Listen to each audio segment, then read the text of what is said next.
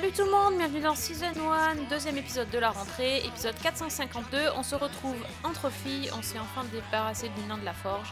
C'est parti pour Le Seigneur des Anneaux, les Anneaux de pouvoir et un bloc-notes très très très chargé avec des trucs à ne surtout pas rater et même un film. Vous vous doutez que ça a un rapport avec les séries, hein. on n'a pas non plus euh, changé de cap, hein. vous inquiétez pas, on reste dans le domaine des séries. Donc on commence avec Fanny et Priscilla. Salut les filles Salut Sophie, salut Priscilla et salut tout le monde. Et bonjour à tous et bonjour à notre chère elfe majeure qui est euh, notre douce Sophie. Ah, c'est beau ça. Je préfère ça que quand on m'appelle. euh, Comment on m'appelait la dernière fois euh, Déné- Non, Tyrion. Non, c'est- c'était toi. Je ne sais Non, plus. c'était moi, Tyrion. C'était toi. Bon, ça devait être un truc pas sympa non plus.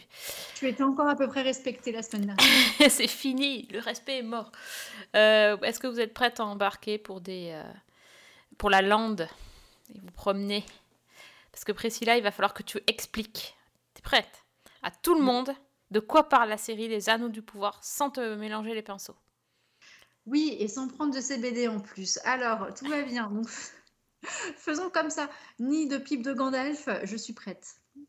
Ok, ben vas-y, c'est à toi. Les Anneaux du Pouvoir, on t'écoute. Alors, Les Anneaux du Pouvoir, c'était une des grosses sorties de l'été. On en est déjà à notre troisième épisode, bon, même quatrième épisode parce que ça file extrêmement vite. Sur les huit qui sont prévus, euh, du coup, pour ce premier cycle qu'on nous remet un petit peu.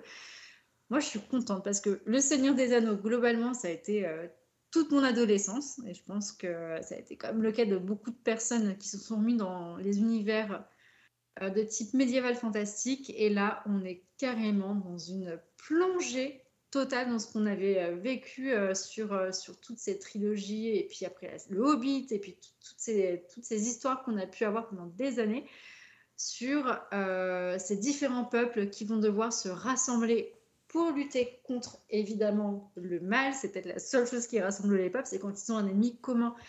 Et là, on est dans une histoire donc, qui se passe à peu près 3000 ans avant les événements que nous, on a connus avec, euh, avec Bilbo et puis avec euh, toute la clique, euh, le Gandalf et, euh, et tous les petits hobbits qu'on aime bien. Et puis surtout notre cher Legolas hein, qui était quand même Ah. mon gros crush. Ah, mais Legolas, j'en étais complètement Eh folle. Quand j'ai le premier spot, c'était ses cheveux longs, il se retourne et là, pouf, miracle, crush, euh, voilà, Legolas. Ouais. Bon, pas de Legolas encore pour l'instant sur les anneaux de pouvoir qui se. Donc, c'est. Voilà, ce, petit euh, bond dans le temps, mais en arrière.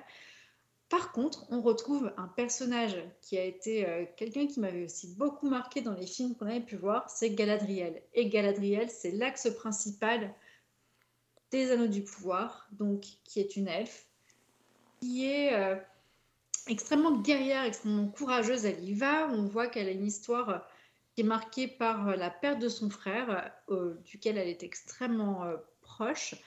Et Galadriel se met en tête qu'il y a un souci. Voilà.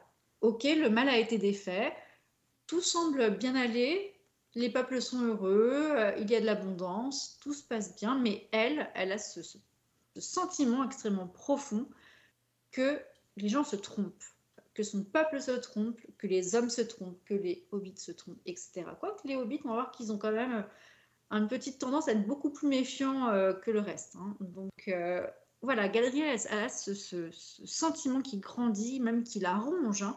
On voit que ça en devient quasiment une quête obsessionnelle et donc elle part, elle devient commandant, elle est vraiment chef de guerre, elle part avec sa troupe par monts et par veaux.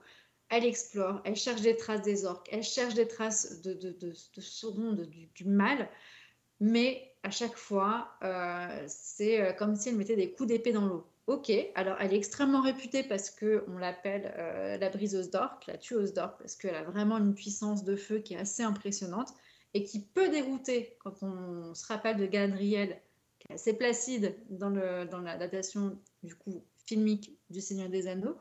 Donc on a les deux pendants euh, de Galadriel qui doivent sans doute se compléter parce que avant d'être calme et d'être euh, bah, justement très placide, il y a peut-être eu un passé qui a été un peu plus douloureux, un peu plus chamboulé. Et du coup, on la voit et elle part à sa quête. Bon, assez rapidement, on voit que ça part en autre boudin. Assez vite, on constate qu'elle a raison et que le mal est effectivement de retour et que ça commence à sentir pas bon euh, dans les terres, euh, les terres du Sud. Les terres du Sud, c'est plutôt le côté qui est réservé aux hommes, là où eux, ils habitent. Il y a le feu, euh, les villages se détruisent, les orques sont de retour, ils massacrent des elfes. Enfin bref, c'est pas bon. Donc en fait, Galadriel avait raison, et forcément, quand on s'aperçoit qu'elle a raison, eh ben, ça commence à être déjà un peu trop tard. Donc dans, le, dans, dans les, les- les- anneaux du pouvoir, on est vraiment dans le bouillonnement, voilà, qui va arriver après jusque, jusque nous, ce qu'on connaît. Donc on est vraiment dans cette construction, dans ce pont euh, de l'histoire entre le moment où ça allait à peu près bien et vraiment la nouvelle émergence du mal. Et c'est juste magnifique. Les images sont belles, les arcs sont extrêmement bien écrits. Les personnages ne s'excusent pas d'être ce qu'ils sont, c'est-à-dire ils sont là, ils sont forts, ils ont une personnalité et ça marche. Enfin, c'est super bien. Je veux dire, même si on n'a pas euh, été un grand fan du Seigneur des Anneaux, mais qu'on se dit tiens, ça a l'air un petit peu cool parce qu'entre temps, il y a quand même euh, euh, Game of Thrones qui est passé par là, qui a quand même bien renouvelé le genre et qui a aussi amené beaucoup de, de- de nouveaux spectateurs. Là, avec les Anneaux du pouvoir, on peut regarder. C'est-à-dire que on a tous les codes du Seigneur des Anneaux. Finalement, ils n'étaient pas si vieux et ils n'ont pas si mal vieilli. Sauf que on est aussi sur quelque chose de très, euh, de très bien écrit pour les gens qui démarrent, euh, dans la mesure où c'est très bien ficelé. On arrive vite à comprendre quelles sont les différentes personnalités des différents peuples, quels sont les liens en fait qui les unissent, et on n'est pas perdu. Donc ça, c'est quand même quelque chose qui est très pédagogique et qui je trouvais bien amené dans la construction de l'histoire.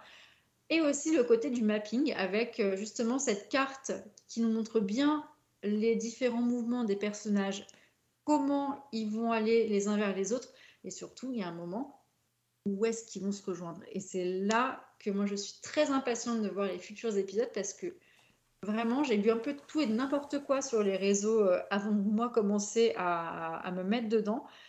Et ben, j'ai pas compris du coup euh, le- le- les raisons qui pouvaient penser, euh, qui pouvaient amener les gens à, écrire des, idées aussi, ouais, aussi, bah, disons, aléatoires.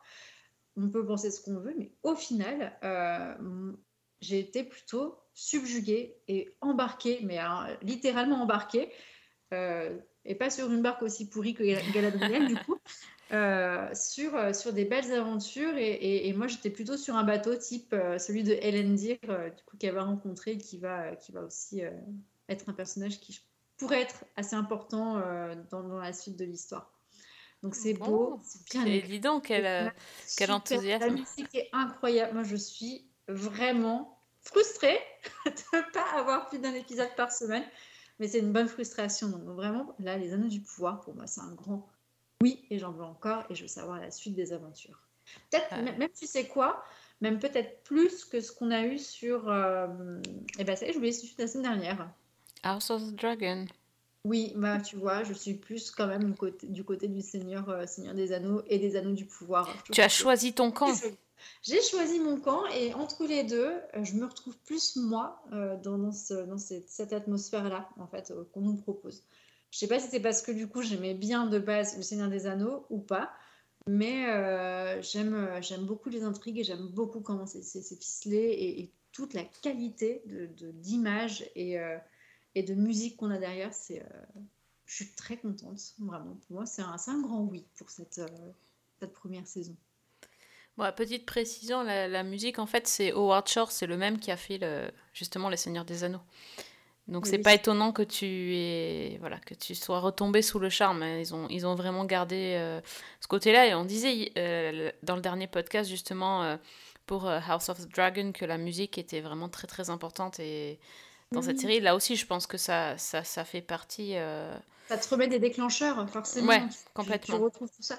Et puis Ça, pour le coup, là, si on est justement dans un, euh, une sorte de, de préquel, hein, euh, vraiment, on est sur Bah oui. qu'est-ce qui s'est passé avant. Je trouve toujours pas ça déconnant de, de reprendre les codes euh, qui ont marqué, euh, qui ont marqué positivement une série et qui font que ça, ça devient un peu la petite Madeleine de Proust qu'on te, remet entre les mains et qu'on on dit tiens, c'est pour toi. Et moi, c'est un peu comme ça que j'ai vécu. Donc, ah non, c'est chouette. Bah, je vais quand même euh, un petit peu euh, modérer tes propos parce que je suis pas tout à fait d'accord avec toi quand tu dis que si tu, si tu n'es pas fan du Seigneur des Anneaux, enfin si tu connais pas très bien, tu n'es pas perdu. Bah écoute, euh, j'en suis la preuve vivante parce que moi je me sens perdue en fait dans cette série. Toi aussi, Fanny, hein, ouais. Ouais. Alors moi j'ai vu les films, hein. je n'ai pas lu les livres, mais j'ai vu les films quand ils sont sortis, donc ça fait vraiment un, un moment. Et, euh, et là, alors y a plusieurs choses qui sont déroutantes. Déjà, quand, quand on connaît peu les films euh, ou l'histoire comme, comme moi, on connaît la Terre du Milieu. Et déjà, ça ne se passe pas dans la Terre du Milieu. Donc, euh, c'est pas, dans- c'est pas dans ce qu'on connaît déjà. Et moi, j'a- j'arrive pas à me situer. Alors, dans le temps, c'est difficile parce que 3000 ans, c'est vraiment beaucoup. Et dans l'espace, non plus. Et euh, le mapping, c'est une super bonne idée. Je trouve ça magnifique, euh, ce- ces, ces cartes euh, style parchemin qui apparaissent à l'écran. Mais par contre, faut pas cligner des yeux. Et moi, je, je n'a- je n'arrive pas à, me, à me familiariser avec les lieux. Je trouve que ça va trop vite sur, le, la façon dont ils expliquent où ils sont. J'arrive absolument pas à mettre les pièces ensemble. Donc c'est hyper frustrant parce que je vois des, des peuples différents. Et, euh, et voilà, enfin, je, je me dis, attends, ils vont faire quoi? Et j'arrive pas à avoir un chemin où ils vont pouvoir se, re- se- se retrouver. Alors peut-être que j'ai pas le déclic encore, mais déjà sur ça, ça me perd. Et sur la deuxième chose qui me perd, mais ça, bon, ça fait partie du jeu, j'ai envie de dire, mais euh, on en plaisantait tout à l'heure hors antenne, mais c'est en fait les, les- les noms des personnages.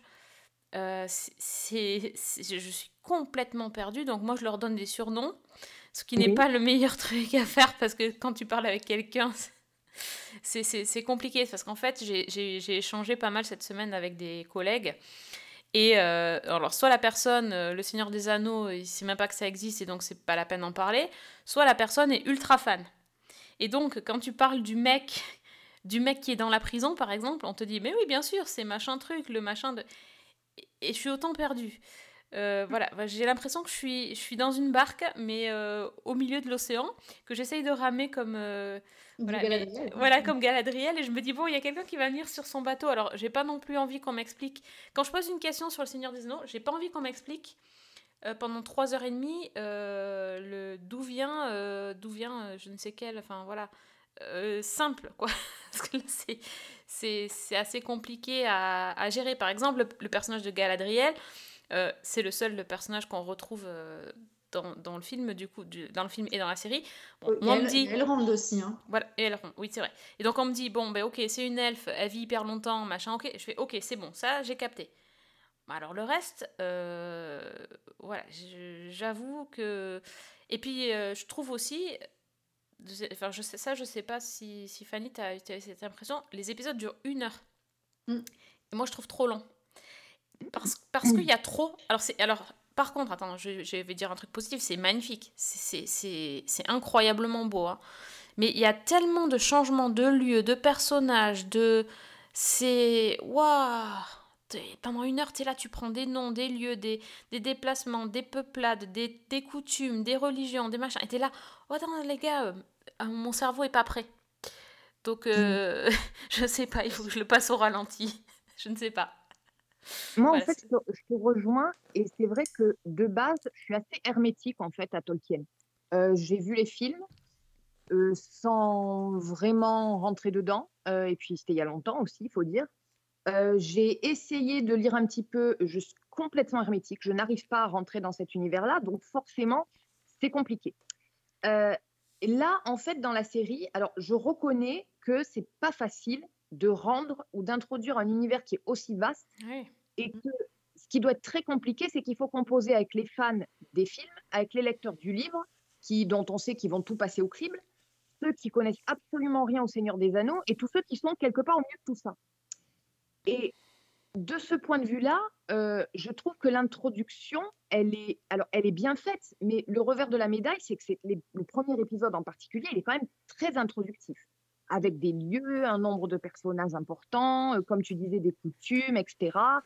Euh, donc, pour moi, ça a été très, très difficile de m'y retrouver. Euh, ensuite, bon, esthétiquement, je crois qu'effectivement, il n'y a pas grand-chose à dire. C'est, on, voit tout, on voit quand même où est passé le pognon. hein. Visuellement, graphiquement, c'est spectaculaire. Les lieux, euh, que ce soit euh, bah, bah, tous les endroits où on est allé, tous ces territoires imaginaires, même les personnages, je trouve que c'est très bien rendu, euh, les scènes de combat, la scène du naufrage, etc. À côté de ça, moi, il y a quand même des choses aussi qui me sortent du truc, c'est que j'ai quand même une mise en scène, je trouve, qui est très classique. Donc, je, trouve qu'il y, a un décalage entre la beauté des effets spéciaux, des décors, des lieux, et la mise en scène qui, bon, qui, qui est parfois un peu plan-plan, voire... euh, Enfin, moi, je me suis permise de la chevaucher fantastique sur la plage dans l'épisode 3, quoi, par exemple. Après, en termes de narration, euh, bah, disons que si on évalue la série sur les trois premiers épisodes, moi, les deux premiers m'ont un petit peu perdu. Je commence à raccrocher au troisième parce que bah, peut-être que je me suis familiarisée avec, euh, avec la manière de raconter, peut-être que je me suis familiarisée un peu plus avec les autres personnages autres que, que ceux qu'on connaissait déjà. Donc, ça commence à venir. Mais quand même, euh, bah, les deux premiers épisodes, j'ai eu un peu de mal. Mais c'est exactement ça. C'est, euh, je pense que c'est euh, c'est de prendre le temps d'accepter d'être perdu parce qu'effectivement, il y a quand même une énorme richesse en termes d'univers et de personnages et de noms bizarres, etc. Mais je me dis, si on repense à Game of Thrones et toutes ces autres, euh, ces autres séries avec des personnages qui sont d'une autre époque, dans une autre galaxie ou dans un autre univers, ils ont tous des noms extrêmement bizarres. hein. Donc, euh, Mm. en fait, c'est juste qu'il y a peut-être beaucoup à poser. Donc, c'est peut-être ça aussi qui, euh, qui peut, qui peut peut-être créer cette confusion et de se dire, mais attends, attends, mais c'est l'autre là avec les oreilles pointues, l'autre c'est l'autre qui a des poils sur les pieds, voilà.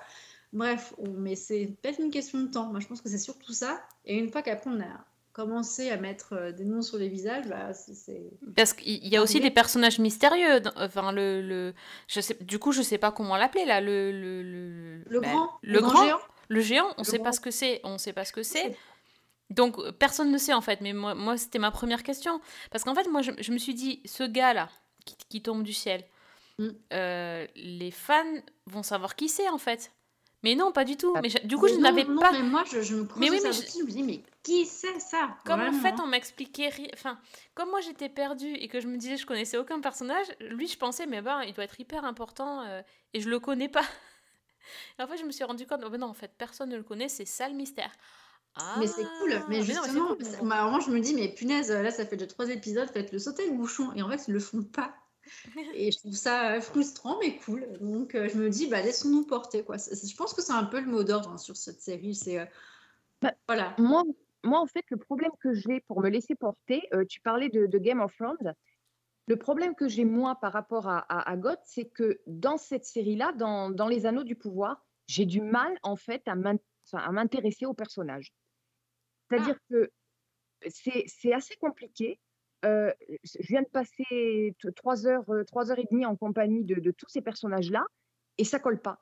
Je, c'est, pas que je m'en désintéresse totalement, mais j'ai vraiment du mal à trouver une accroche du point de vue des personnages, chose que je n'ai absolument pas eue dans Game of Thrones, où même si c'était compliqué, je m'accrochais parce qu'il y avait des personnalités qui me donnaient envie d'en savoir plus. Là, je suis l'histoire, mais je n'arrive pas à me à, à trouver quelqu'un qui me, me permettrait de vraiment me plonger dedans et, et être à fond, quoi. Même pas la petite euh, Hobbit? Noumi ou? Nourri. Nourri tu Ouais, vois à la limite, oui. à la limite, mais c'est, enfin, c'est, c'est compliqué pour moi, franchement. Oui ben oui alors finalement c'est peut-être l'étranger qui va te te ramener à la série. C'est possible, ne serait-ce qu'avec cette histoire de, de cette espèce de mystère qui, qui l'entoure et le fait Ouais. qu'on ait, que tout le monde ait émis des hypothèses euh, plus ou moins euh, invalidées par, ou validées par d'autres. Donc, euh, ouais, c'est peut-être ça. Hmm. C'est peut-être ça. Ouais, je te rejoins assez sur les personnages, mais je pense que c'est parce qu'on n'est pas assez, euh, assez familiarisé avec l'univers. Parce que par exemple, sur, sur l'île de euh, tu, tu- En fait, c'est magnifique, c'est incroyable. Donc euh, là, moi, ça m'a scotché. Mais je me suis Mhm. rendu compte qu'en fait, les gens qui étaient dedans, je, je- ça m'intéressait pas. Je me Ouais, suis dit, mince voilà. quand même. Euh, pense- je pense qu'on n'a pas besoin de s'intéresser à eux en fait. hein. D'accord. Ouais, après, voilà, est-ce que, on, on- comme on connaît pas, on se dit, est-ce qu'on va pas rater un truc, tu vois, sur, euh, sur qui se focaliser vraiment, etc. C'est, c'est euh, un autre truc. Et un autre truc qui m'a gêné, mais alors ça, c'est un, c'est un, choix parce qu'ils ont bien choisi de faire ça de 3000 ans euh, avant, avant le, le, le Seigneur des Anneaux. Mais du coup, euh, ils parlent de Morgoth, donc le super méga méchant euh, qui a été vaincu. Mm. Et en fait, je me disais, mais merde, peut-être que j'avais envie de voir la bataille contre Morgoth. Peut-être que c'était ça que. Ah bah peut-être qu'ils du coup ils auraient dû commencer encore euh, plus. Eh en ben, je sais pas, mais je me suis dit, mais tiens, c'est c'est un peu. euh, c'est assez frustrant parce que tu sais qu'après il y a Sauron, ok, mais entre les deux, il y a rien, quoi. Donc en fait, on se focalise sur le moment où il y a rien. Donc euh, ça peut On être se- on se stressant. focalise sur euh, le moment où ça ressort, où il y a la, Oui. la reconstruction et tout ça. Oui, bien sûr, mais ça peut être un moment stressant, ça peut être sympa de, de, de, de choper les signes et tout, mais une bonne, une bonne vieille bataille, là, ce serait pas Mm. mal. My brother gave his life hunting the enemy. His task is now mine.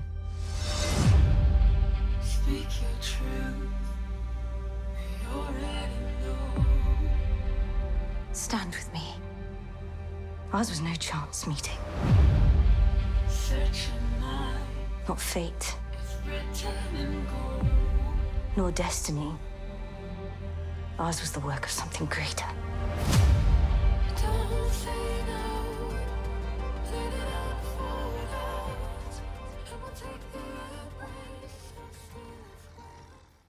Ça, il enfin, il on va continuer, Fanny, on va s'accrocher, nous. Bah, clairement. Oui, De toute bon, façon, voilà. je, je t'avoue que ce qui m'a. Bon, je m'attendais à des réactions assez extrêmes, mais ce qui m'a quand même surprise sur, euh, sur les réseaux sociaux, c'est que euh, dès les deux premiers épisodes sortis, on a eu grosso modo ceux qui crient au chef-d'œuvre et ceux qui disaient c'est une énorme déception.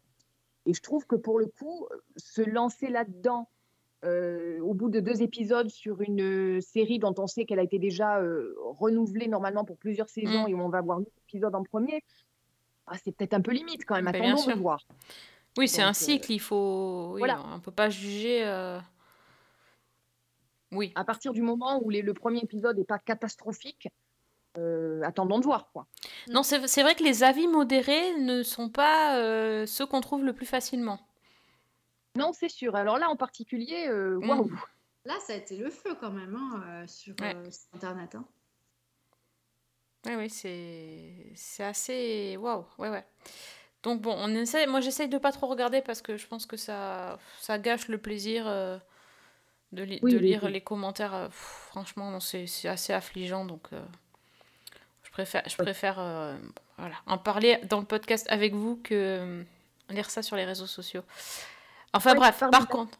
Par contre, s'il y a des gens de, nos auditeurs qui veulent en parler avec nous, il n'y a aucun souci. On sait que vous n'êtes pas des trolls, donc euh, ça ira très bien pour discuter. hein.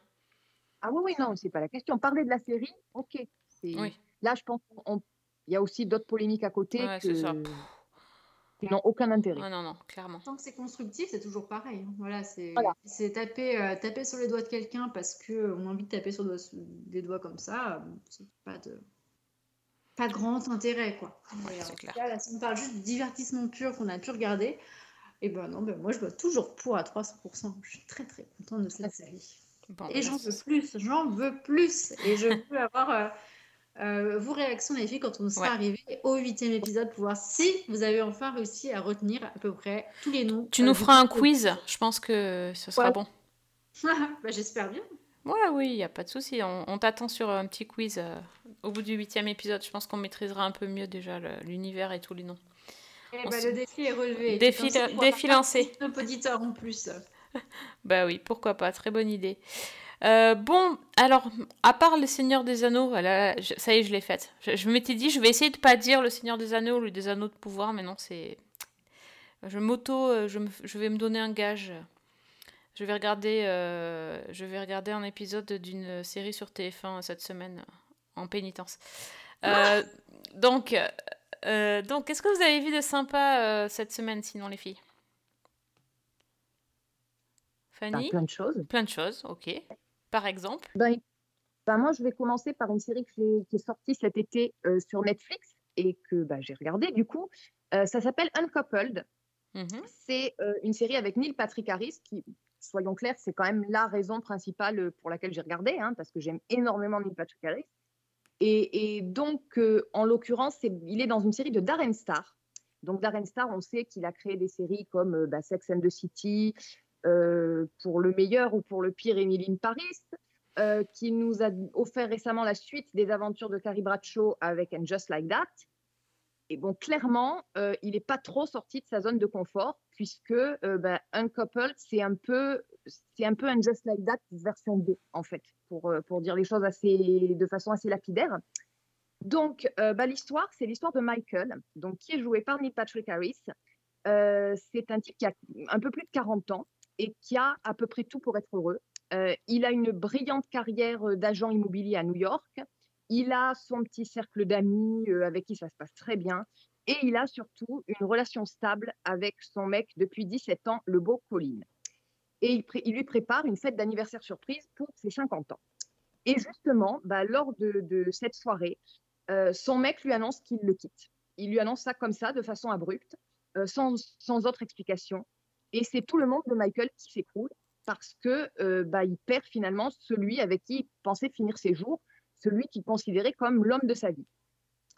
Euh, donc, il commence par être dans le déni, par essayer de comprendre, par essayer de, bah, de courir après, euh, après Colin, pour essayer de, de le reconquérir, pour le traîner en thérapie de couple, etc. Ça ne marche pas, euh, entre autres parce que Colin a quelqu'un d'autre. Ah Donc oui. voilà notre Michael qui déprime, qui, qui se morfond, qui, qui est au bout du rouleau, et ses amis, sa petite bande d'amis, bah, va- ils vont le, le secouer et lui conseiller de, bah, de se bouger.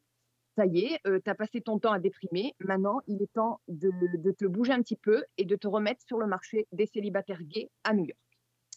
Le problème, c'est que euh, ben, Michael, il serait pas contre, mais il sait absolument pas comment fonctionne la drague 2.0. C'est-à-dire que les applis de rencontre, il ne sait pas comment ça fonctionne, il ne sait pas quelle photo de profil il peut mettre, il ne sait absolument pas comment euh, répondre quand il reçoit une dick pic, ce qui va lui arriver assez souvent. Basiquement, euh, bah, il est en plein doute, il ne sait pas s'il doit accepter de passer une nuit, euh, une seule nuit avec le bel Italien extrêmement bien monté qu'il vient de rencontrer, ou s'il accepte de nouer une relation un peu plus euh, sérieuse avec un autre mec qu'il a rencontré qui lui veut carrément s'installer chez lui au bout de trois rencarts. Et donc voilà, donc Michael se retrouve dans cette situation-là, toujours avec en arrière-plan bah, un petit peu la nostalgie de la vie qu'il a eue avec Pauline et, et le fait qu'il est complètement perdu. Et donc au milieu, bah, il a tous ses amis, donc il a Stanley, qui est, qui est un galériste qui galère lui-même euh, dans, dans sa vie euh, sentimentale. Il y a Billy, qui est un présentateur télé, qui est un petit peu la Samantha de l'étape, si j'ose dire, c'est-à-dire que le mec couche avec à peu près tout ce qui passe à sa portée qui a moins de 20 ans. Ouf, Euh, Il y a ah oui. sa collègue. Il y a sa collègue. Oui, oui, non, mais carrément, c'est c'est Samantha Jones, il faut dire les choses. C'est ça. Euh, on a sa collègue euh, Suzanne, je crois, qui, elle, est divorcée et elle a un enfant euh, adolescent. Donc, elle essaie de gérer un petit peu sa vie sentimentale et son rôle de, de mère célibataire. Et puis, ben, Michael se lie aussi d'amitié avec une riche cliente qui vient de plaquer son mari et qui, alors, elle est tout à fait prête à se remettre sur le marché des rencontres. Et on va, donc, on va suivre principalement Michael. Et puis, petit à petit, euh, bah, tous les autres personnages vont prendre un petit peu d'importance et on va découvrir aussi euh, bah, leur, euh, j'allais dire, leur mésaventure amoureuse. Alors, je disais que c'est une série de Darren Star et qui s'est vraiment pas pris la tête, euh, c'est-à-dire qui reprend vraiment l'idée du célibataire qui cherche l'amour à New York avec sa bande d'amis. C'est vraiment, on est vraiment sur quelque chose, le, groupe de, gens plutôt aisés qui passent leur temps à disséquer leurs rencontres et, tout ce qui a foiré dans leur rencard autour d'un verre dans euh, des, des- des réceptions. C'est ce que j'allais demander. euh, Ils se retrouvent aussi dans, dans, dans les mêmes bars et les mêmes types de cafés. euh. Exactement, les les plus exclusifs. Il y a vraiment, là, il n'y a pas de problème de ce côté-là. Euh, et puis, euh, bah, comme je disais, les personnages, c'est, euh, on peut jouer au, au copier-coller avec Sex and the City ou And Just Like That. Euh, mais quand même, euh, bah, c'est une petite série, moi, que j'ai bien aimée. Déjà parce que euh, bah, dans le style, c'est plutôt réussi. Parce que euh, bah, Neil Patrick Harris, je trouve qu'il est parfait. Parce qu'il a euh, ce côté, il arrive à donner à ce Michael un côté touchant sans jamais se départir en même temps d'une bonne dose de cynisme et des réparties euh, qui fusent et qui sont, qui sont parfois tout à fait géniales. Il y en a une en particulier où à un moment donné, il se fait draguer par un mec qui est très, très, très attirant physiquement, mais qui est- ça passe pas trop euh, sur le reste et en particulier au niveau de la discussion, et où il explique à ses amis que bah, il peut pas aller avec ce mec-là parce que, je cite, mon pénis dit oui, mais tout le reste de mon corps dit non. voilà. Mm, Donc oui, moi, c'est le, le genre de petite saillie que, sans mauvais jeu de mots, que j'aime bien. Euh, et puis voilà. Donc il n'y a, pas grand-chose à dire. En fait, c'est une petite série qui est très sympathique, où on a exactement ce qu'on vient chercher. Et bah, ça passe tout seul. Donc il y a, euh, je crois qu'il y a 8 ou 10 épisodes, je ne sais plus, 8 épisodes de 25 minutes. Et ça fait le job. C'est pas la série de l'année. Euh, je pense que, je ne sais pas si ça a été confirmé pour une saison 2 ou pas, je crois qu'il y a matière. Enfin, à partir du moment où tu renouvelles Emily in Paris, je pense que tu peux renouveler Uncoupled. Mais, euh, mais sinon, voilà, c'est une petite série qui est très sympa, très fraîche, très légère et qui, qui met un peu de bonne humeur. Hey, birthday boy. Gosh, the tension in your shoulders is off the charts. What's going on? I took my clothes and some things and I moved out. After 17 years, my boyfriend Told me he was leaving me. What? After you? Yup. And he kept saying, Uh-huh. "Oh, I'm officially out of the fan club." Do you have any idea what it's like to be single again for a gay man at my age? I can see it's really taking its toll. Bon, bah, de toute façon, elle est sur ma liste. J'ai vraiment très envie de la voir et euh, encore plus depuis que tu en as parlé. Donc, euh, c'est sur Netflix en plus. C'est très très bien. Ok, bah Priscilla, tu restes sur Netflix? Je reste sur Netflix, oui, pour euh, une toute petite série aussi que j'ai regardée cet été et euh, que vous avez peut-être dû aussi voir passer sur, sur vos écrans. Ça s'appelle Inoubliable Oli. Alors, Inoubliable Oli, pourquoi et qu'est-ce que ça raconte? Donc, c'est en, quelques épisodes d'une heure aussi, c'est des épisodes qui sont assez longs.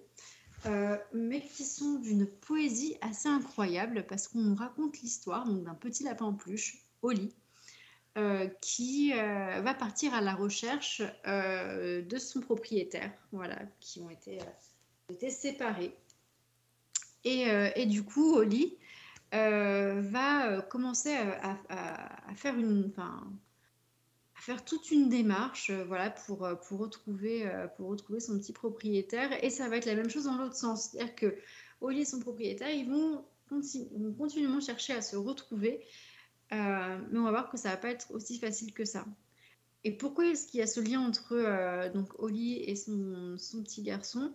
C'est que bah, ils vivent l'un avec l'autre. On a tous eu euh, notre petite peluche favorite, euh, qui euh, voilà avec qui on passait du temps, à qui on racontait des histoires et qui était un petit peu voilà notre notre petit moment de notre petit moment de réconfort.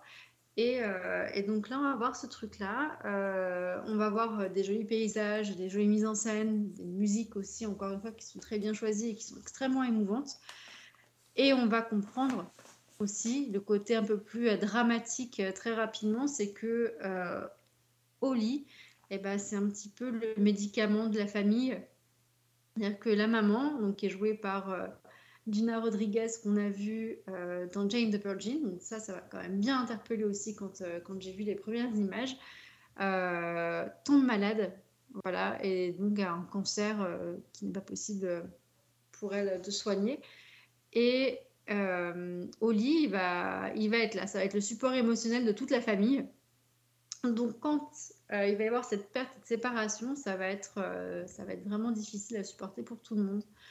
Et, euh, finalement, bah, c'est quand même une happy end à la fin, évidemment. mais mais c'est très très costaud émotionnellement. Si, si on n'est pas bien ou si on pense que c'est un conte pour enfants, je pense qu'on se trompe un petit peu. Malgré le fait qu'on voit effectivement euh, Oli qui va se mettre en équipe avec euh, Zozo euh, et euh, un, ours pirate. Rosie, je crois, si je ne me trompe pas de prénom. Il- c'est pas du tout c'est pas du tout aussi enfantin que ça en a l'air parce qu'on a quand même toutes ces histoires autour de la perte d'une maman à un jeune âge il y a l'histoire aussi des liens d'amitié il y a une histoire autour du harcèlement scolaire il y a une histoire autour euh, de la perte amoureuse aussi hein, qui, qui va être là et qui va d'ailleurs rendre fou euh, Zozo euh, durant, du- durant ce, ce voyage pour ramener Oli chez lui. Et on, est sur, sur quelque chose qui, qui est vraiment brassant. J'ai quand même beaucoup pleuré. hein. Il n'y a que quatre épisodes, donc je me dis heureusement qu'il n'y en a que quatre. Mais c'est une histoire qui est extrêmement bien écrite, qui est bien découpée et, et qui fait. Euh, bah, qui fait quand même réfléchir sur beaucoup de choses. hein. En, tout cas, moi, c'est comme ça que j'ai vu. Et petit, euh, petit fait rigolo, c'est que euh, l'ourson Rosie, donc, euh, qui est un ourson un peu rebelle, euh, qui a aussi vécu des trucs pas marrants et qui va donc accompagner Oli et Zozo, euh, est interprété dans la version originale par Mary J. Blige. Donc, euh, il y a un moment, euh, elle va se mettre à chanter et, euh, et bah, ça, ça vaut quand même le petit, euh, le petit moment de frisson euh, à ce moment-là. Donc, euh, inoubliable Oli. Euh, voilà, c'est pas le truc le plus gai, on va pas jeter des paillettes en l'air, mais euh, on est sur un joli conte qui fait réfléchir sur, euh, sur des notions quand même assez essentielles de la vie. Ouais.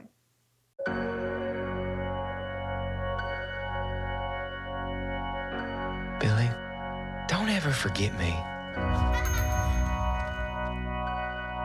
As long as these stars are near each other, we shall never be part. Promise? Cross my heart. Hey! Come again? Fanny, tu, tu l'as vu toi?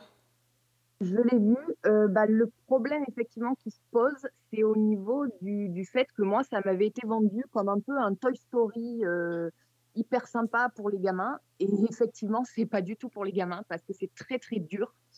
Euh, Il y a énormément de choses qui sont très lourdes psychologiquement. Euh, c'est, ça- on avait commencé à le regarder en famille, on a arrêté. Euh, moi, je l'ai fini après toute seule parce que effectivement, euh, c'est c'est très dark. Alors le côté feel good, euh, il y est un petit peu vers la fin, mais ça reste quand même côté leçon de vie. euh, effectivement, c'est pas les paillettes et c'est pas euh, c'est pas joyeux du tout. Il y a une mélancolie sur cette fin en plus de, de, de toute la noirceur qui se qui se dégage au fil des épisodes. Euh, quand tu finis la série, enfin moi j'étais pas bien. J'ai pas pleuré, mais j'étais pas loin parce que c'est très très éprouvant à regarder, j'ai trouvé. Oui, bon, moi j'ai pas, j'ai pas, j'ai pas testé, j'ai pas encore trouvé le moment. Euh, effectivement, j'ai vu qu'il y avait énormément de gens qui l'avaient regardé, mais voilà, attention, c'est pas forcément ce qu'on croit. Les dessins sont absolument adorables, mais derrière, euh, il y a quand même du, du lourd, quoi. Ah bah, Zozo particulièrement est très très dur. hein. Le, le personnage du clown, euh, il est euh, waouh. Moi, il m'a Ouais, a- secoué, hein. vraiment. euh, Il y a un revirement sur ce personnage, waouh. Parce qu'on sait pas gentil, pas gentil, et du coup, il joue beaucoup là-dessus. En fait, ça, ça vraiment, ça nous mène en barque pendant tout le long, et ça mène aussi euh, Oli dans de drôles d'aventures. Euh, mais ouais, le personnage de Zozo, il a une histoire qui, qui vaut le détour, quand même. Moi, je, voilà, c'était le personnage qui, je pense, euh, m'a déclenché le plus de, le plus de, mots au cœur, hein, vraiment, parce qu'il est euh, très très dur ce personnage. Bon, ben moi je vais vous conseiller une autre série sur Netflix dans un style totalement différent, mais qui est aussi pas pour les enfants du tout. Euh, ça s'appelle Sandman et c'est donc une série fantastique euh, qui est un mélange de beaucoup de types de séries. On, dit fantastique, mais euh, j'ai l'impression que ça mélange euh, le, conte de fées, le, le- les références à l'Antiquité, le, le- le merveilleux, la SF, la fantasy. C'est, c'est un, c'est une série très très étrange qui en fait est tirée d'un roman graphique. L'auteur, l'auteur s'appelle Neil Gaiman. Je ne sais pas euh, à quoi ressemble le roman graphique, mais en voyant la série, j'ai une idée que doit y avoir euh, beaucoup de noir dans les cases. Parce que c'est quand même une série euh, extrêmement sombre et, et extrêmement torturée. Euh, donc euh, ça suit l'histoire de Sandman, donc euh, l'homme de sable, qui est en fait le seigneur des rêves, qui est au tout début de la série, qui est capturé et qui est enfermé dans une espèce de sablier géant, une grosse bulle de verre, euh, et, euh, et, et un- une, une personne, euh, une personne, un homme, le, le détient là et, et l'observe pendant des années, des années, des années. Et en fait, on apprend que ce Sandman est en fait un, c'est hyper difficile à expliquer en fait, je me rends compte cette série, euh, est en fait donc le Seigneur des rêves et euh, dans son monde, le fait qu'il ait disparu pendant, alors ça, c'est quasiment 100 ans je crois, euh, va faire que ça va causer beaucoup de problèmes dans son monde et dans le monde des humains car en fait, euh, comme il est censé venir euh, pendant les rêves des gens, comme il n'est plus là, les, les gens euh, commencent à ne plus se réveiller.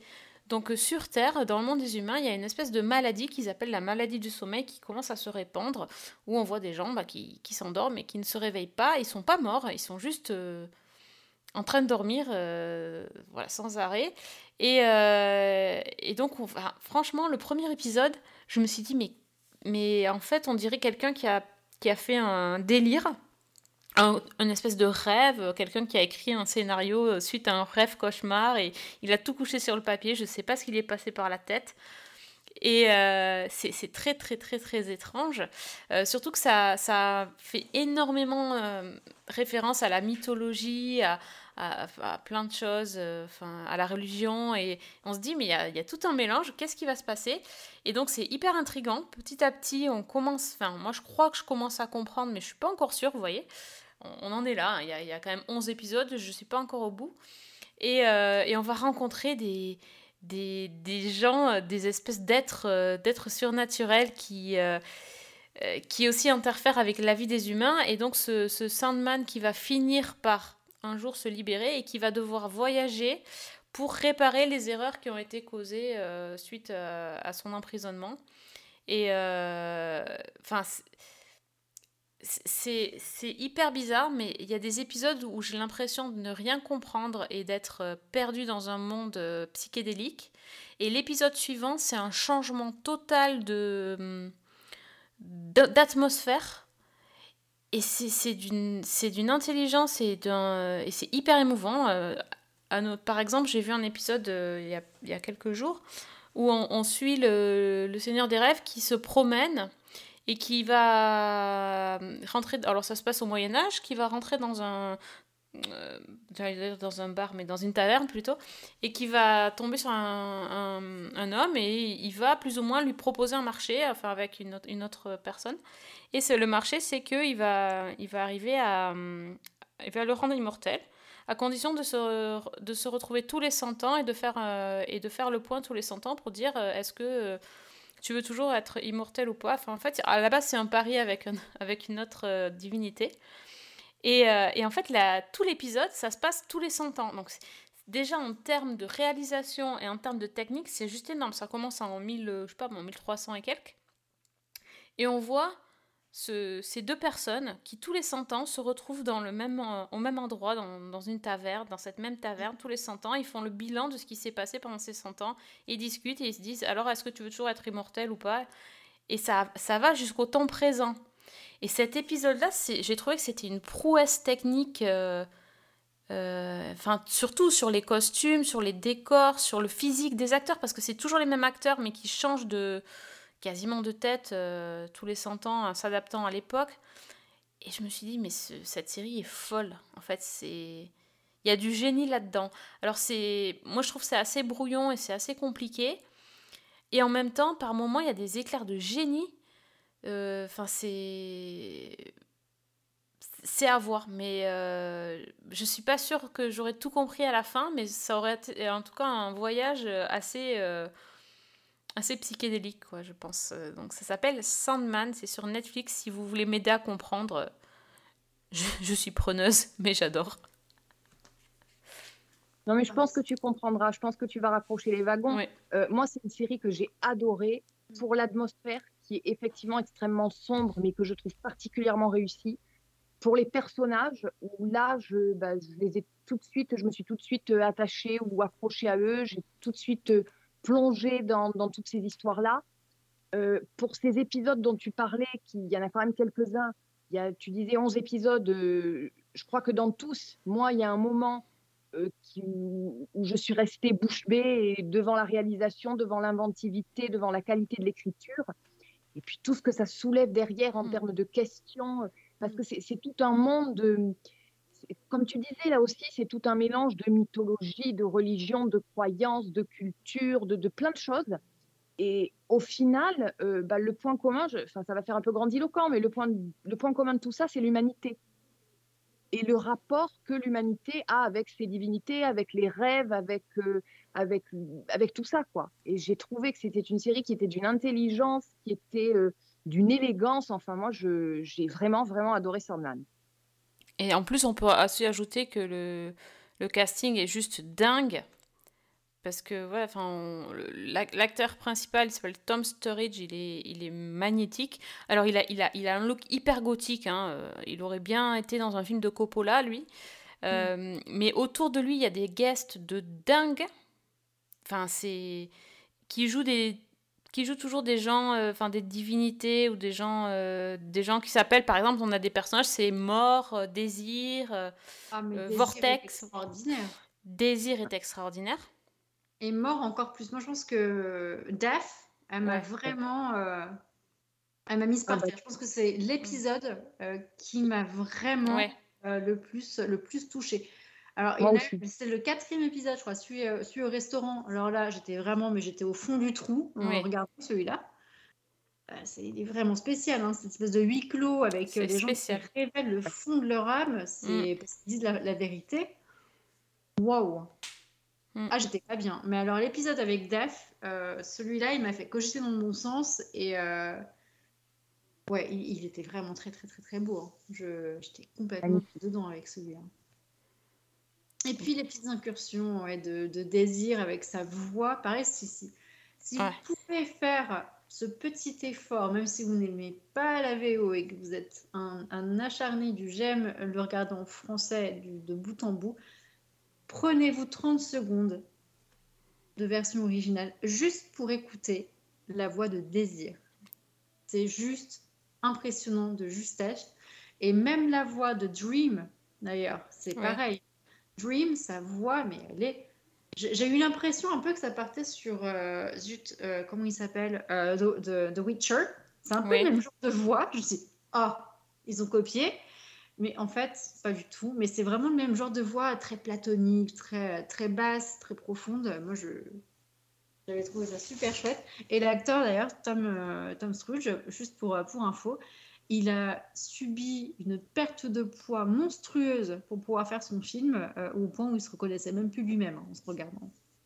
Il a perdu énormément de kilos pour avoir l'air squelettique Ouais. et du coup euh, complètement crédible euh, dans, dans son aspect. Dans sa prison, là, et tout ça, bah oui. dans la prison, ouais. Ouais, il a Mais en fait, on parle de Gaiman. de pour, pour être crédible. On parlait de Neil Gaiman et en fait, cette série, elle me fait un petit peu penser à American Gods Oui, si voilà. American Gods avait été réussi. Oui. Donc voilà.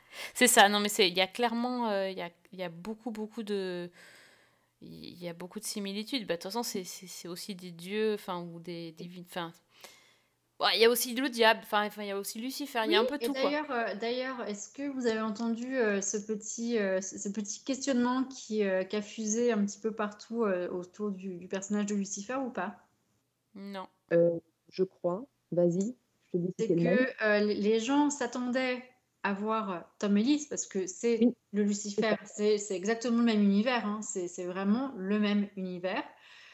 Sauf que, évidemment, bah, Tom Ellis, euh, c'est c'est une adaptation assez libre euh, du, des comics Lucifer, donc ils n'ont pas pu euh, reprendre euh, Tom Ellis, et de toute façon, ça n'aurait pas eu d'intérêt.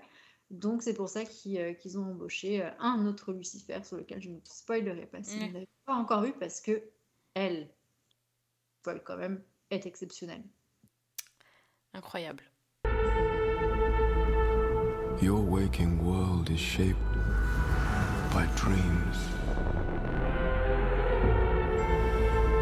Dreams and nightmares that I create and which I must control.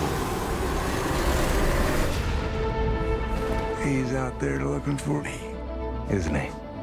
Can you imagine the damage he could do? C'est une expérience cette série, je trouve. Oui, et j'étais Mm. étonnée d'apprécier ce genre de truc, mais j'ai apprécié. Et encore plus quand il y a eu cette petite pépite de Hey, il y a des épisodes Eh ben non, on vous en met un onzième qui n'était pas prévu. Enfin, vous ne connaissiez pas. Ça, c'était génial. Ça, c'était vraiment le petit cadeau euh, que j'avais trouvé super bien et qui te. qui Ouais, le petit épisode bonus à la fin quoi. Ouais. Le petit coup de vernis euh, sur la table, tu vois, une- histoire d'attendre et, et d'être euh, d'être complètement rassasié de ta, de ta série, quoi. Bon, bah c'est un grand oui par trois personnes ce soir. hein. Donc euh, Sandman, euh, c'est pour vous les gens, attention. Hein. Ah oui, si vous l'avez pas vu, s'il vous plaît, mais vraiment faites-vous ce cadeau. C'est vraiment, faites-vous ce cadeau. Oh, ok. Euh, autre chose, Fanny? Euh, oui, ben moi je peux partir dans du polar et du très très bon polar. Euh, c'est une série qui, va, qui est diffusée sur euh, Canal+, le jeudi soir. Euh, il y a deux épisodes par jeudi et normalement, donc elle devrait être disponible après sur MyCanal. C'est Tokyo Vice. Et franchement, ça a été une énorme surprise pour moi et j'ai vraiment, vraiment aimé cette série. Donc, euh, bah déjà, c'est tiré euh, d'une histoire vraie et des mémoires de- de- d'un auteur qui s'appelle Jack Edelstein. Et donc, c'est son histoire qui a été adaptée en série. Au départ, ça devait être un film, mais c'est Michael Mann qui, était sur le projet. Et finalement, il a réalisé le premier épisode donc, de ce qui est devenu la série Tokyo Vice. Et, Tokyo Vice, en fait, c'est l'histoire, ça se passe dans les années 90. Et c'est donc ce, personnage, ce Jack Edelstein, qui est un Américain qui a quitté euh, son Missouri natal pour partir au Japon. Euh, et donc, en fait, tout le premier épisode nous le montre euh, ben, plongé à Tokyo au moment où il, euh, il étudie comme un forcené pour apprendre la langue, euh, où il découvre un petit peu euh, ben, les coins et les recoins de la ville, et surtout où il potasse comme un malade pour passer un examen qui lui permettrait d'entrer euh, à la rédaction d'un journal, un journal tokyoïde qui s'appelle le Meishu Shimbun, euh, bah, qui est le plus grand journal d'investigation du Japon et le journal le plus lu au monde. Et c'est un journal qui, euh, bah, qui n'a pas de, de- d'occidental euh, au sein de sa rédaction. Et donc, bah, Jake, à force de travail, va passer l'examen, va un petit peu se planter, mais quand même, sa, candidature retient l'attention de- du comité de direction qui le reçoit et qui décide que devant sa maîtrise quasiment parfaite du japonais, surtout pour un Américain, bah, ça les bluffe un peu. Donc, il est engagé. Et il devient euh, reporter dans ce journal, sachant que, bah, au départ, son travail, on lui donne plutôt euh, à s'occuper des affaires de chiens écrasés, des petites histoires comme ça qui n'ont pas beaucoup d'importance. Euh, ces articles sont systématiquement repris et jamais publiés. Il découvre le, monde du travail au Japon, dont on sait qu'il est très particulier parce que très hiérarchisé très violent, très brutal. Et puis, bah, petit à petit, il fait son trou. Et un jour, on lui demande de- d'aller faire un reportage, une enquête sur euh, un suicide. Alors, ce qu'on qualifie d'un suicide, en fait, c'est un type qui, a été poignardé sur un pont. Euh, et on dit que c'est un suicide. Jack Edelstein découvre assez rapidement que c'est parce que au Japon, la police a tendance à considérer que tout est un suicide, comme ça, on classe l'affaire et c'est réglé.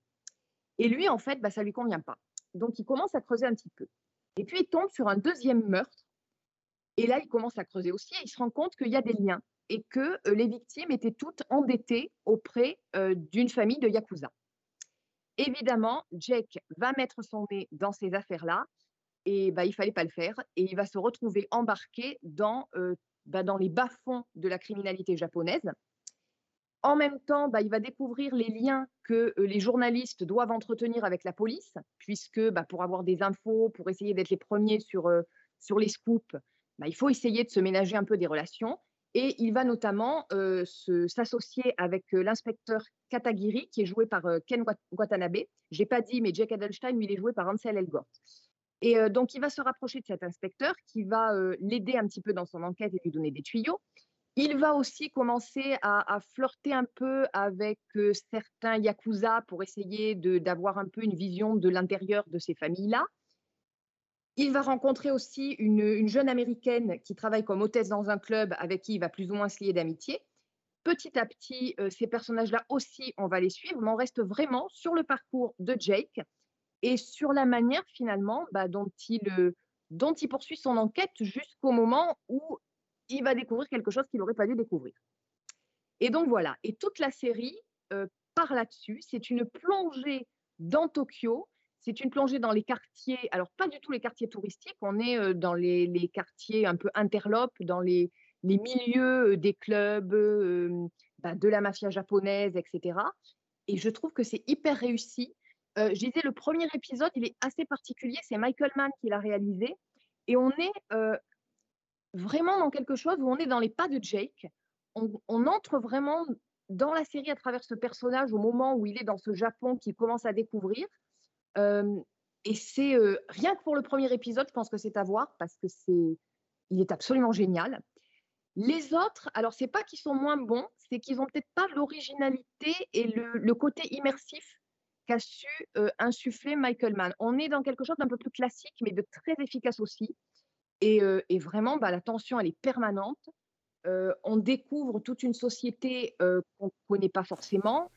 On découvre aussi bah, la manière dont les flics ferment un peu les yeux sur les, les actions des Yakuza, parce qu'il y a une sorte de, de, de paix qui a été un petit peu décidée, du style bah, on ferme les yeux sur ce que vous faites, on ne vous arrête pas, mais vous, vous limitez un peu la criminalité, vous gérez un peu la violence euh, euh, dans les quartiers chauds. Et tout ça à travers le regard de ce journaliste. Donc, en plus, comme c'est tiré d'une histoire vraie, bah, c'est très, très intéressant à découvrir. Et moi, je trouve que c'est vraiment une série qui est à découvrir. Donc, ça s'appelle Tokyo Vice et c'est sur Canal+. Ouais, super roco, ça aussi encore. Et, Ah, euh, vraiment, ouais. Gros gros coup de cœur et je me suis précipitée sur le livre. euh, En fait, j'ai commencé le premier épisode, je me suis dit, euh, tiens, c'est tiré d'un bouquin, bon, c'est peut-être pas la peine de le lire. Puis arrivé au milieu du premier épisode, le bouquin était dans mon panier sur, euh, sur Amazon et à la fin de l'épisode, il était commandé. Donc voilà, dire un peu l'efficacité de la série et j'ai pas été déçue d'ailleurs. Tu m'as fait un peu peur au début parce que j'ai cru que c'était encore euh, une version, euh, une version de Fast and Furious, mais non en fait, rien à voir. Ah non, non, non, pas du tout. D'accord, plutôt- on est plutôt dans quelque chose comme. euh, euh, j'ai voilà, j'ai oublié le titre du film avec Sean Connery. euh, si quelqu'un le retrouve, qui, qui parlait aussi de, des Yakuza et de Soleil Levant. Voilà.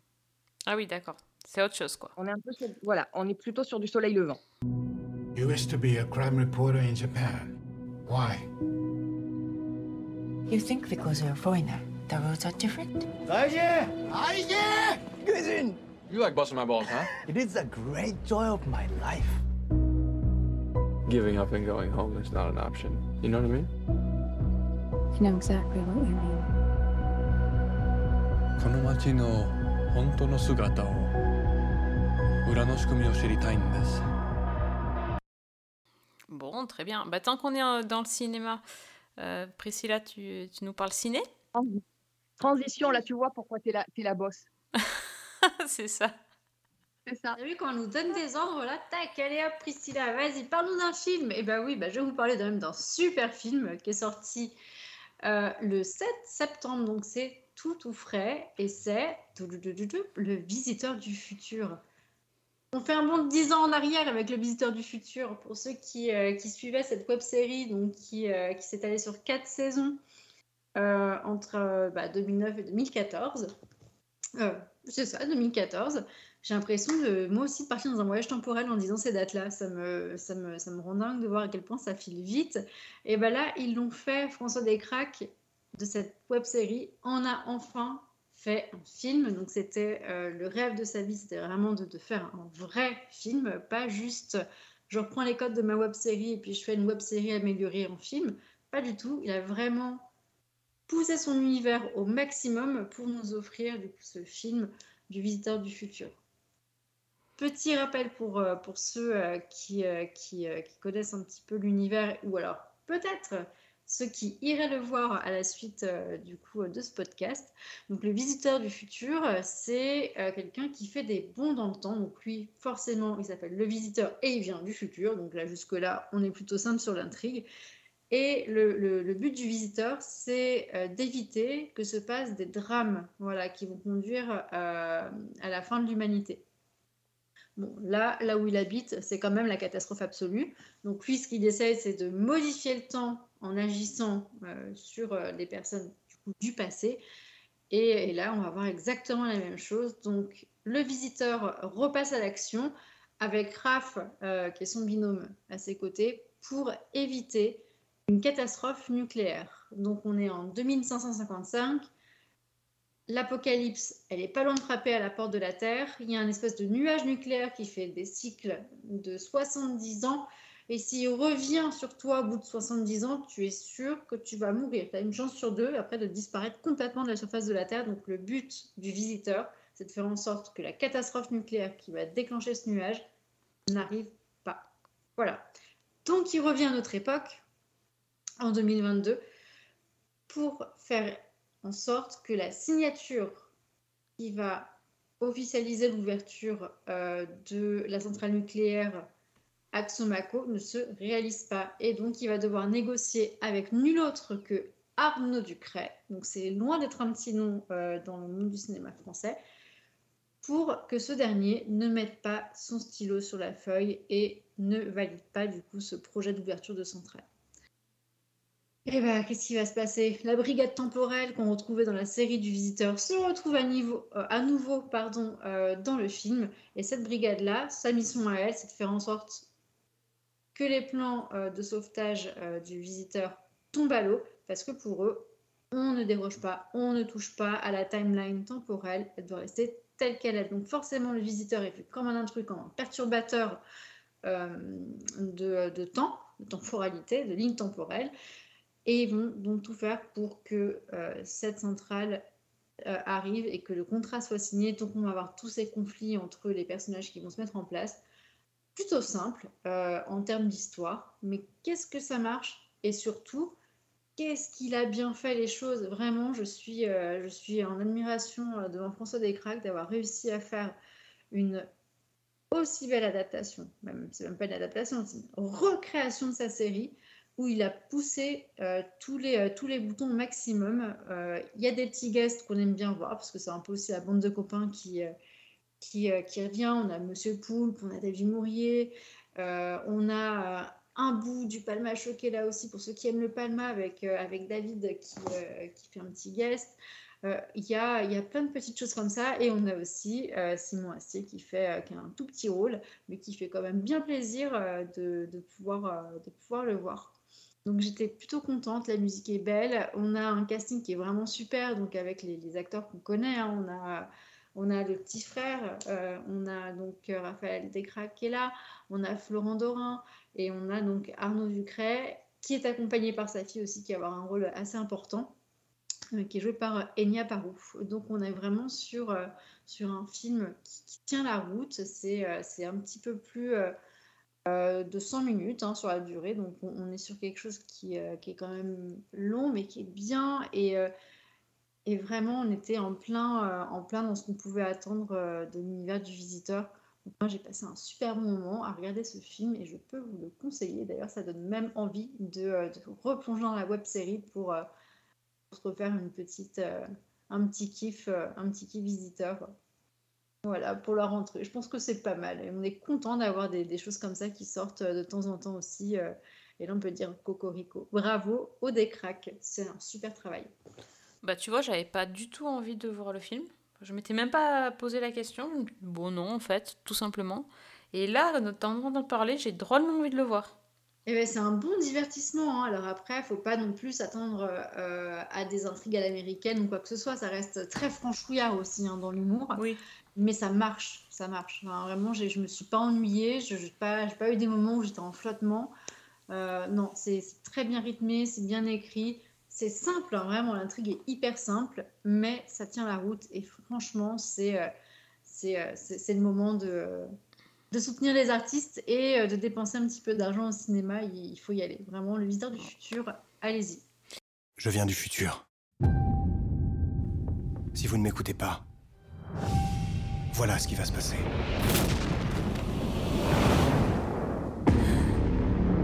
C'est quoi ça? On est où? Dans le futur. Ta centrale va exploser, papa. Vous n'allez pas me faire croire que toutes les catastrophes qui ont lieu dehors sont toutes de ma faute. Si tu construis ta centrale, voilà ce qui va se passer Au feu vert. On va suivre ta reco, euh, d'autant plus qu'en général, quand il y a une reco, euh, c'est plutôt une bonne chose. Euh, une des dernières recos de la- de l'an dernier, euh, en fin d'année, c'était une reco de Fanny euh, qui nous avait tous conseillé de regarder la série Pistol sur Disney+. Reco que j'ai enfin pris le temps de, suivre là, ce mois de septembre, fin, d'été. Et je dois dire que vraiment, c'était une, une géniale parce que j'ai adoré la série Pistol.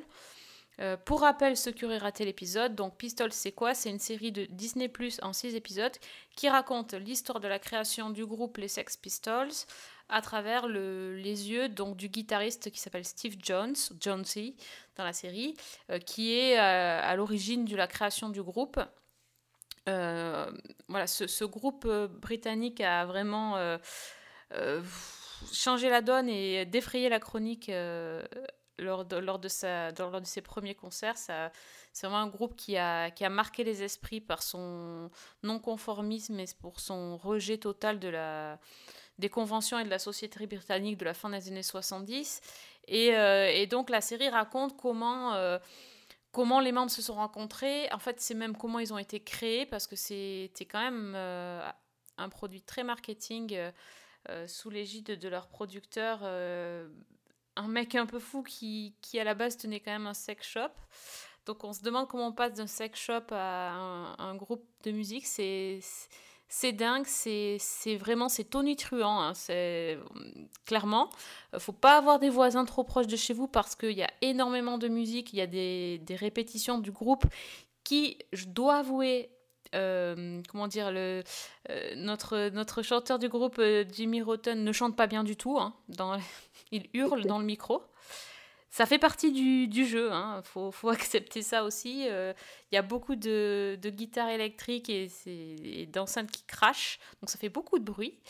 Et euh, mais c'est fun, c'est bon bien sûr c'est arrosé de drogue, d'alcool, de euh, voilà, sex and drugs and rock and roll quoi. J'ai envie de dire, euh, qu'est-ce que vous voulez de plus? C'est ça. Puis c'est surtout très punk et ça c'est génial. C'est surtout la, naissance du punk euh, en Angleterre. Et en plus, alors euh, cerise sur le gâteau, le timing, je sais pas comment j'ai fait, hein, mais j'ai pas fait exprès. Euh, j'ai regardé l'épisode qui parle de la création de la chanson God Save the Queen, donc la, plus, la, plus, la chanson la plus connue des Sex Pistols, qui est effectivement anti, euh, anti-couronne, anti, anti-tout en fait, de toute façon. Euh, et j'ai regardé ça euh, le, le lendemain du décès de la reine. C'est étrange en fait, c'était bizarre comme sensation.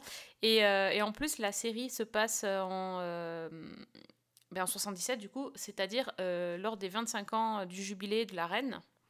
Donc euh, ça, on voit des images d'archives. Alors c'est un mélange en fait parce que c'est c'est l'histoire vraie mais modifiée à partir d'un seul point de vue d'un membre du groupe. Donc c'est bon, là il y a, y y a de tout.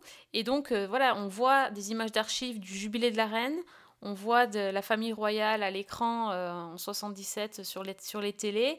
Et on voit ces jeunes là qui sont désœuvrés, qui, qui crient No Future euh, tant qu'ils le peuvent et qui se voilà qui changent de qui changent un peu les règles et, euh, ce que ça provoque comme euh, tremblement de terre dans la société britannique enfin c'est juste énorme en fait hein. je pense qu'on je pense enfin, moi je me rendais pas compte à quel point euh, et voilà puis l'épisode God Save the Queen c'est c'est la création de la chanson comment le titre a été donné parce que c'était pas le titre de la chanson à la base, euh, comment ils ont fait la pochette d'album euh, avec l'effigie de la reine qui a été transformée.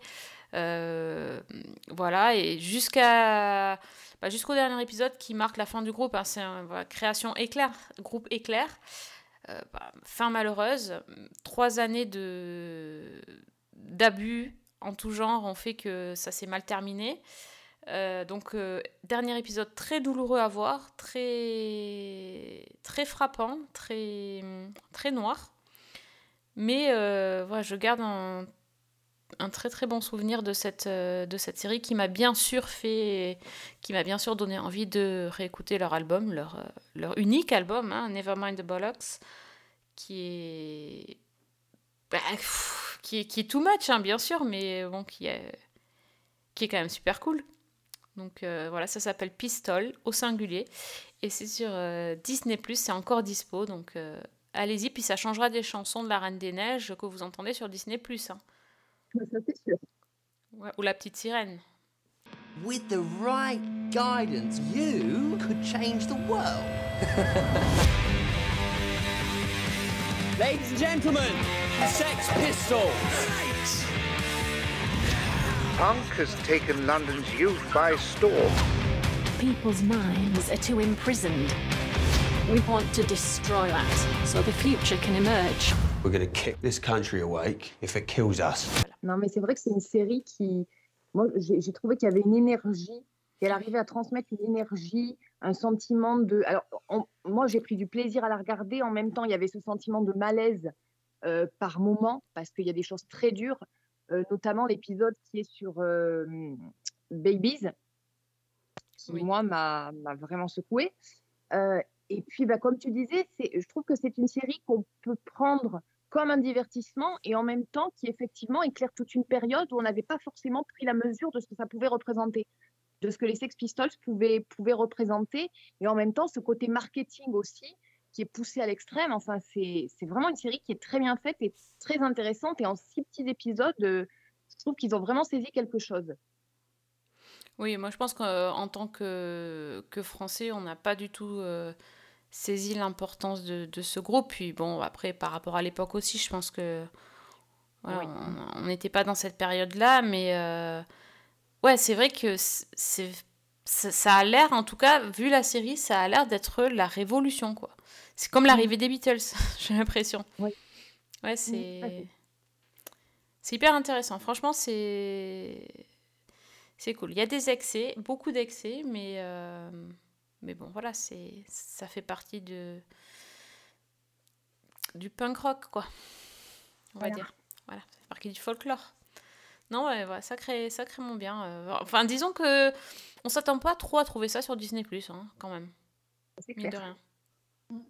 Voilà, on, est loin de, des super-héros et des, et des dessins animés. On est sur un autre... Te rappelle, je te rappelle quand même qu'on a eu Pamela et Tommy. Hein.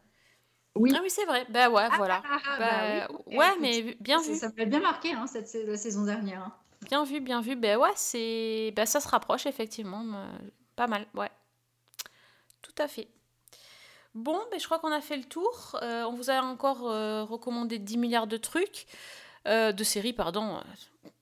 Donc, Les Anneaux du Pouvoir, à voir absolument. D'accord. sur Prime, d'ailleurs. Sur Prime, oui. C'est disponible sur Prime. Sur Prime. Euh, sur Netflix, on vous a recommandé donc euh, Uncoupled, donc euh, plutôt rayon comédie. Oli, non, ça s'appelle Finding Oli? Oli? Inoubliable Oli. Inoubliable. En, Inoubliable Oli en français, donc le dessin animé qui est vraiment pas mignon finalement. Et Sandman, ok, pour, pour les amateurs de de séries étranges. Euh, ensuite, on vous a recommandé donc Tokyo Vice sur Canal+, Le Visiteur du Futur bah, au ciné, et donc euh, Pistol sur Disney+. Voilà, vous avez un beau programme. Pas de, de choses, hein. pour une semaine, elles auront quoi s'occuper. Hein. Mais oui, mais... Mais oui, oui, oui, mais nous, on a, on a d'autres choses à regarder pendant ce temps. Hein. Faut qu'on avance, qu'on avance. Donc, euh, bah, merci les filles d'avoir amené vos recos dans votre, dans votre panier. Vous avez encore trouvé des trucs euh, auxquels je m'attendais pas, c'est cool. Dans, notre carcan, hein, en restant, sur, carcan, sur, les elfes, c'est vrai, j'ai pas, j'ai pas poursuivi les analogies, j'aurais pu. Je suis déçue. Ouais, c'est vrai, c'est vrai. Il va falloir que. C'est parce qu'en fait, je fatigue et euh, le Seigneur des rêves m'attend, je pense, c'est pour ça. Ah, c'est voilà. Bah, si Dream, si Dream arrive alors. Ouais, c'est ça. Exactement. Eh bien, écoutez, si vous voulez continuer la discussion série, ça sera sur Twitter. Donc, Fanny, euh, moi, c'est Fanny L. Allegra. Et Priscilla La vraie Pris sur Twitter. Très bien. Et puis ça sera Season 1 avec un 1 pour l'émission. Et euh, donc on, vous incite à télécharger les derniers épisodes si vous n'avez pas encore eu le temps d'écouter nos épisodes de rentrée sur iTunes, SoundCloud et sur les chroniques de Cliffhanger Co. Et euh, on vous donne rendez-vous très très vite pour un nouvel épisode de Season 1. Bonne semaine et, bonne, série. Et faites de beaux rêves.